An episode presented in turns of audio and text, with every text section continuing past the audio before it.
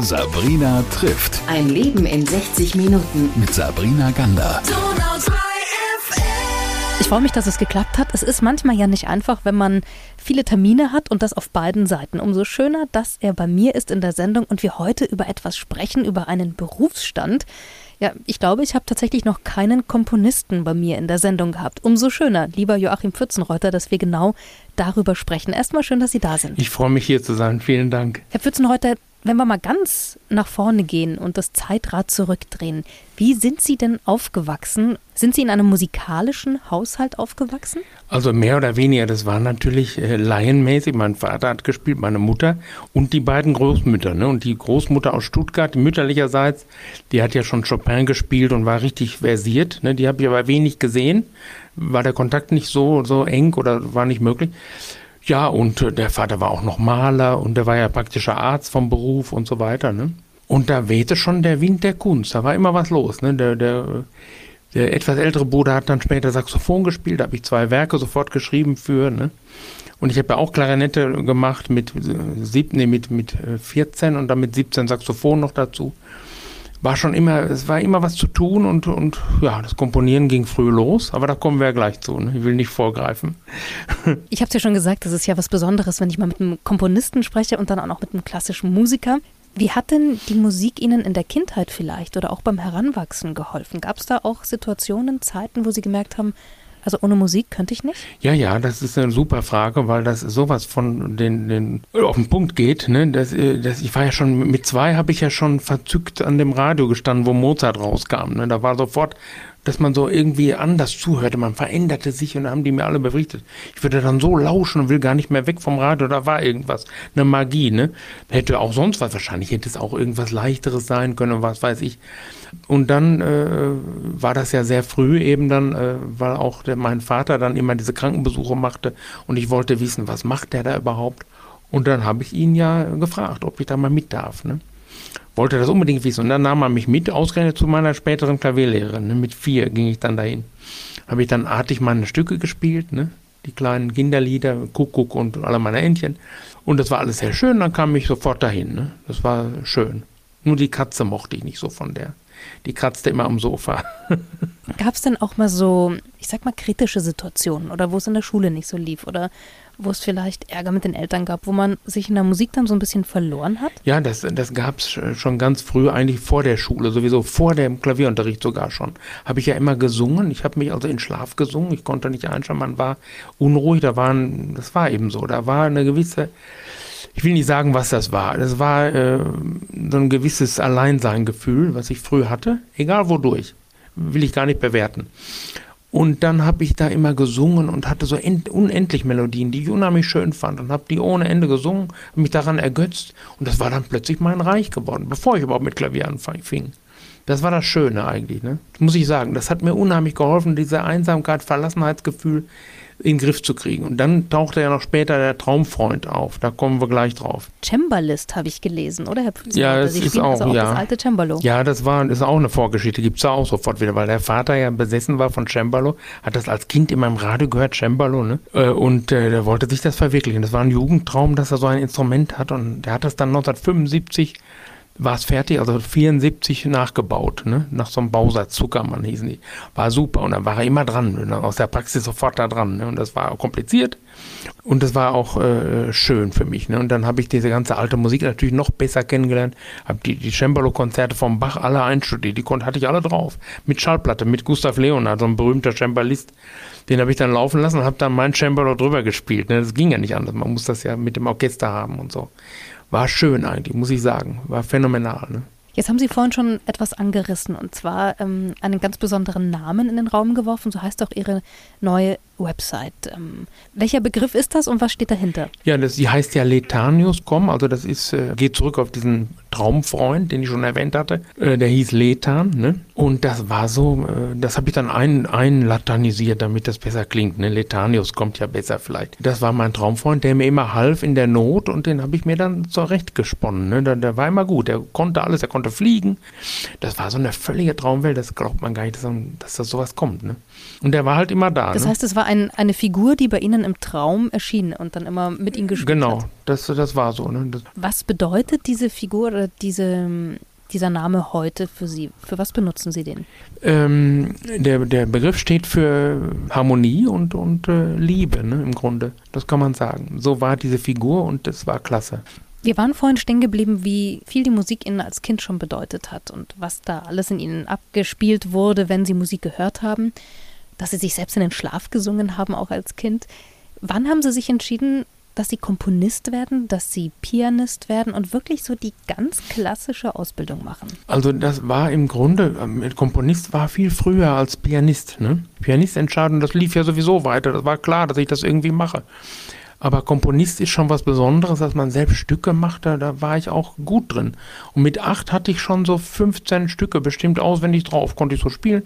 Da hat meine Mutter dann Leute eingeladen, dann musste ich das zum Besten geben. Sowas gab es ja auch. Ne? Und das war, wurde aber nicht erhört so richtig von den Eltern. Das war eben schwierig. Ne? Dann habe ich das auch nicht so mich durchsetzen können, was ich da wollte. In der Zeit, also ich meine, ich stelle mir vor, da haben ja Leute ganz andere Musik gehört, oder? Popmusik, Rockmusik. Waren Sie ein Sonderling? Ach, bestimmt irgendwie, aber die mochten mich. Damals war noch nicht gleich, dass man gemobbt wurde. Heute wird man ja gemobbt, wenn man anders ist. Das hat sich dermaßen dämlich entwickelt.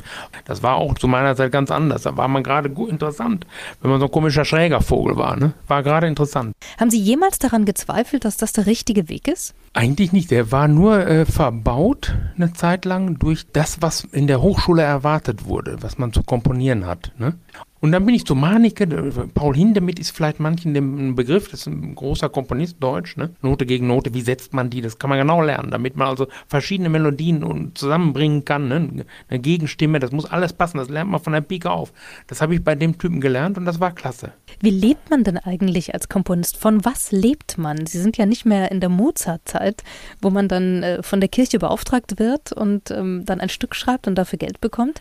Wie kann ich mir das vorstellen? Ich habe ja viel Musikschule gemacht, also lange Zeit. Ich war Saxophon- und Klarinettenlehrer in Gütersloh. Dann war ich jetzt äh, Klavier, endlich Klavier und Komposition, meine beiden Fächer. Da habe ich eine sogenannte STMP, staatliche Musiklehrerprüfung für beide Fächer. Der einzige dieser Schule und so weiter. Und dann ähm, konnte ich immer gut komponieren. Ich habe das immer nebenbei weitergemacht. Das ging nicht anders. Ne? Aufträge kamen dann erst teilweise von was hatte ich für Aufträge? Ich hatte also äh, Witt, Wittweiden, das ist Mode von Otto, ne? das hängt mit Otto zusammen. Und die Geschäftsführerin war eine leidenschaftliche Chorleiterin, die hatte sechs Chöre am Laufen gelegentlich und dann war sie eben wieder mit den Mitarbeitern da beschäftigt und brauchte Stücke umgeschrieben für Chor und Orchester. Dann habe ich das erste war Halleluja oder, oder Memory, so bekannte Dinger, die ich dann für Chor und Orchester umgeschrieben habe. Und das gefiel ihr so gut, dass sie, dann hat sie mich engagiert. Ne? Da hatte ich dann regelmäßig Einnahmen, das war ja nicht schlecht. Dann waren die Hofer Symphoniker immerhin dabei, dann wurde das immer größer. Ne? Dann musste ich mich so verbeugen vor 2000 Leuten, da war schon was und so weiter. Das heißt, Sie leben eigentlich von der Lehrertätigkeit und von den Lehraufträgen, oder? Ja, ja, das ist klar. Indirekt habe ich dann äh, über Internet, habe ich dann über LinkedIn, dieses Portal, habe ich dann einen Dirigenten kennengelernt, der alte, also harmonische Musik schreiben will und der nur Komponisten haben will, die also harmonisch irgendwie schreiben, wo das noch klingt. Weil es ja jetzt so ein abgedriftetes Zeug heute gibt, das wollte der nicht. Das war ein Unikum, der ist auch so ein Unikum, der Kerl, ne? Und da habe ich den ersten Preis dann gewonnen, haben einen Wettbewerb mitgemacht für Akkordeon und, und Klavier. Ne? Haben Sie manchmal das Gefühl, Sie leben in der falschen Zeit? Ach, das ist immer schwierig zu sagen. Also falsche Zeit, da gibt es so viele Sachen, die jetzt gut sind. Ne? Wenn ich da, da geschichtlich weiß man ja auch einiges und möchte ich nicht, möchte ich nicht unbedingt tauschen. Wo die Aber als Komponist meine ich. Als Komponist, klar, da könnte man sagen, ja, dann, aber vielleicht war ich ja der Brahms, ne? vielleicht bin ich eine Wiedergeburt. Ne? Keine Ahnung. Ist jetzt arrogant, aber einfach mal aus Spaß, ne? Das kann man immer schlecht sagen. Ich bin nun mal in der Zeit jetzt geboren und wenn man Wiedergeburt glaubt, was ich immer mehr denke, das kann funktionieren, also ist gar nicht so auszuschließen, ne? Äh, dann, dann äh, hat man ja noch ein paar Chancen, ne? Kommen wir doch mal zu dem Thema, was ich dauernd angeschnitten habe. Es ist Ihnen ein Anliegen, dass auch junge Menschen weiterhin klassische Musik hören? Und was ja. machen Sie dafür, beziehungsweise wo setzen Sie die Kraft und die Energie rein, wo Sie sagen, so, und das müssen wir jetzt weitermachen, damit das bleibt? Riesenthema, da müssen wir eine ganze Sendung drüber, weil das, da bin ich wirklich Profi, weil ich ja als Lehrer sowieso in die Kinderseelen da, das liebe ich ja, da in die Kinderseelen reinzukriechen, zu verstehen, was die wünschen, was die wollen, welche Schwächen, welche Stärken, diese ganzen Dinge, ne, die muss man sich ja erstmal auf der Zunge zergehen lassen, wie herrlich das ist für so ein Kind, äh, auch gläsern ist, noch nicht diese Masken hat wie die Erwachsenen. Dann ist es, geht es ja erstmal darum, dass man alles anbietet, ne? Alles. Ich, ich lasse das offen. Der eine, der kennt so Filmmusik, der will dieses Stück spielen, der kommt, meldet sich nur an, weil er dieses und dieses Stück spielen will, was er aus so einem Film kennt, ne? Titanic oder irgendwas oder Pirates, ne, diese Pirates da, äh, Caribbean Pirates, glaube ich. Aber trotzdem kriegen die auch schöne Sachen, die relativ leicht zu spielen sind. Da gibt es genug Zeug in der Klassik und dass sie, dass sie das mit der Technik lernen, natürlich. Und die Technik immer spielerisch mit Tierbeispielen. Ne? Haben Sie denn auch klassische Musik komponiert, beziehungsweise was machen Sie genau außerhalb dieser Lehren und ähm, des Unterrichts, damit die junge Generation klassische Musik wieder genießt. Ja, da ist, äh, da kann ich nur an meine Stücke, die ich schon geschrieben habe, appellieren. Äh, überhaupt erstmal zu erklären, was ist klassische Musik. Ne? Das ist ja immer so ein, ja, irgendwie von früher vermottet, alt, wollen wir nicht von heute, wollen wir. Ne? Und dann muss man erstmal sagen, dass das überhaupt eine Erzählmusik ist und der Filmmusik ähnelt. Die existiert ja heute noch, die klassische Musik existiert im Grunde auch noch, aber egal. Und äh, das ist also eine Filmmusik ohne Film. Und das soll ja nicht arrogant verstanden werden, aber meine Musik braucht keinen Film. Im Gegenteil, sie kreiert einen Film in der Seele der Kinder. Ne? Und wenn die das dann spüren, das habe ich oft gemacht, ich habe improvisiert und die Kinder gefragt, was ist das jetzt? Es geht um Tiere. Und da kommen Sachen, da kommen, da glaubt man gar nicht, was da alles kommt. Man muss nur einfach reinwerfen und dann spüren, wo reagieren sie und dann folgt man diesem Pfad ne, und macht noch ein bisschen mehr in die Richtung mit einmal, dann sagen die da so Sachen, da haben sie selbst nicht geglaubt, dass sie darauf kommen könnten und so. Darum geht es, um diese feinen, das sind sehr feine Wahrnehmungen, also eine Wahrnehmungsschärfung und eine Fantasieauslebung, hemmungslos. Es ist alles möglich, es gibt keine Grenze. Ne? Darum geht es. Wenn man das macht, dann kommt man der klassischen Musik am nächsten. Das ist eine Erzählmusik und die hat was, da ist was. Das heißt, die Kinder können mit Ihnen übrigens auch komponieren lernen, oder? Ja, sicher, habe ich ja alles gemacht. Ich habe ja improvisiert, ich habe ganze Stücke aufgehört, habe ich alles Videos, ich habe alles auf meiner alten Website.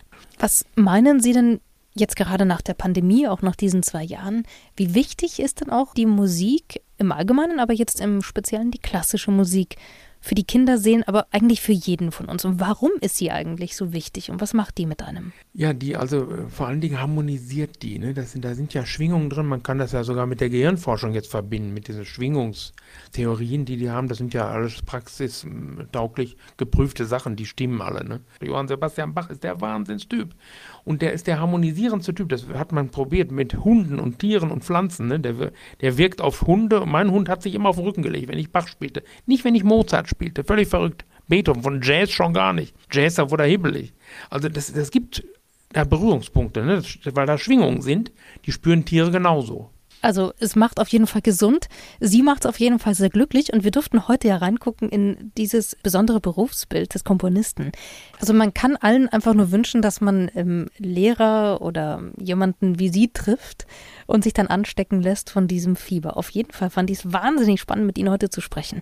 Auch reinzuhören, wie das Leben als Komponist, als Lehrer, als Pianist, als Musiker überhaupt ist und wie engagiert Sie sind diesen wunderbaren Musikstil weiter nach vorne zu tragen. Also, wir freuen uns auf das, was bei Ihnen noch alles kommt. Ich bin gespannt und bedanke mich erstmal, dass wir reinblicken durften in Ihr sehr spannendes Leben und diesen Lebensweg und wünsche Ihnen alles, alles Gute, Herr Pfützenreuter. Vielen Dank. Dankeschön auch für Sie, für Ihr Talent. Sabrina trifft. Ein Leben in 60 Minuten. Mit Sabrina Gander.